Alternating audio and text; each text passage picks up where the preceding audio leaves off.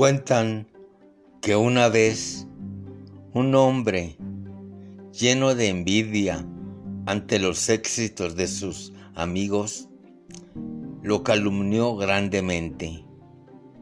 Tiempo después se arrepintió de la ruina que había ocasionado a su amigo con sus calumnias y mentiras y fue a confesarse. Ya una vez en el confesionario y después de haber confesado su pecado, pecado grave contra el séptimo mandamiento, como le dijo al confesor, pues usted le ha robado a su amigo el valor más grande que una persona tiene ante la sociedad, como es su dignidad, su reputación, su derecho a la buena fama y contra el octavo mandamiento. Pues lo que usted dijo de él son solo calumnias. Le preguntó al sacerdote, ¿cómo puedo reparar todo el mal que he hecho a mi amigo? ¿Puedo hacer algo? A lo que el sacerdote respondió, Tome un saco lleno de plumas y suéltela por donde quiera que vaya.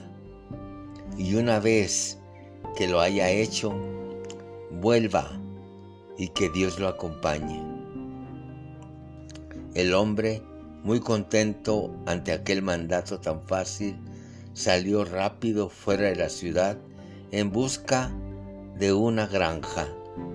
Y una vez que consiguió el saco lleno de plumas, regresó a ella y sin esperar un minuto empezó a pasearse por las calles lanzando al aire en todas direcciones las plumas que llevaba en el saco.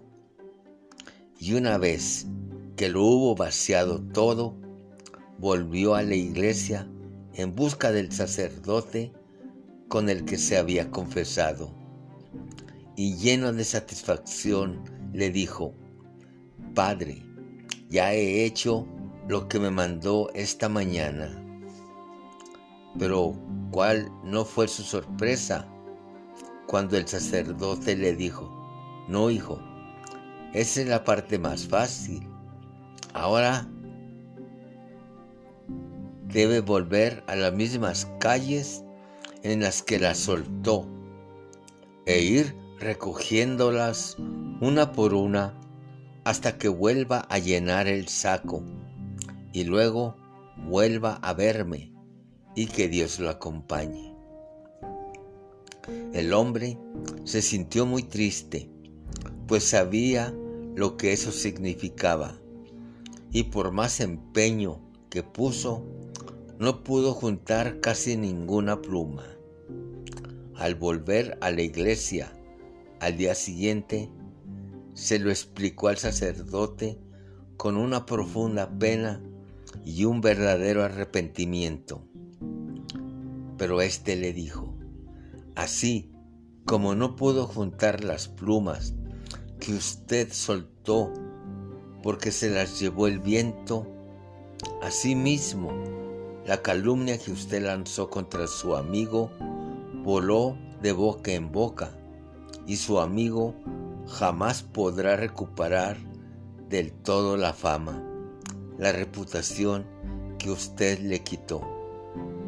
Lo único que usted puede hacer es pedirle perdón a su amigo y hablar de nuevo con todas aquellas personas antes con las que lo calumnió, diciéndoles la verdad para reparar así, en la medida de lo posible, el daño que le ha causado a su amigo y para tratar de restituirle en la medida que pueda su fama, su reputación. La lengua también es un fuego que incendia bosques y causa grandes daños. Es un mundo entero de maldad la lengua es uno de nuestros miembros que contamina todo el cuerpo y siendo inflamada del fuego, inflama la rueda o toda la carreta de nuestra vida. Mas la lengua, ningún hombre puede domarla. Ella es un mal que puede atajarse y está llena de mortal veneno.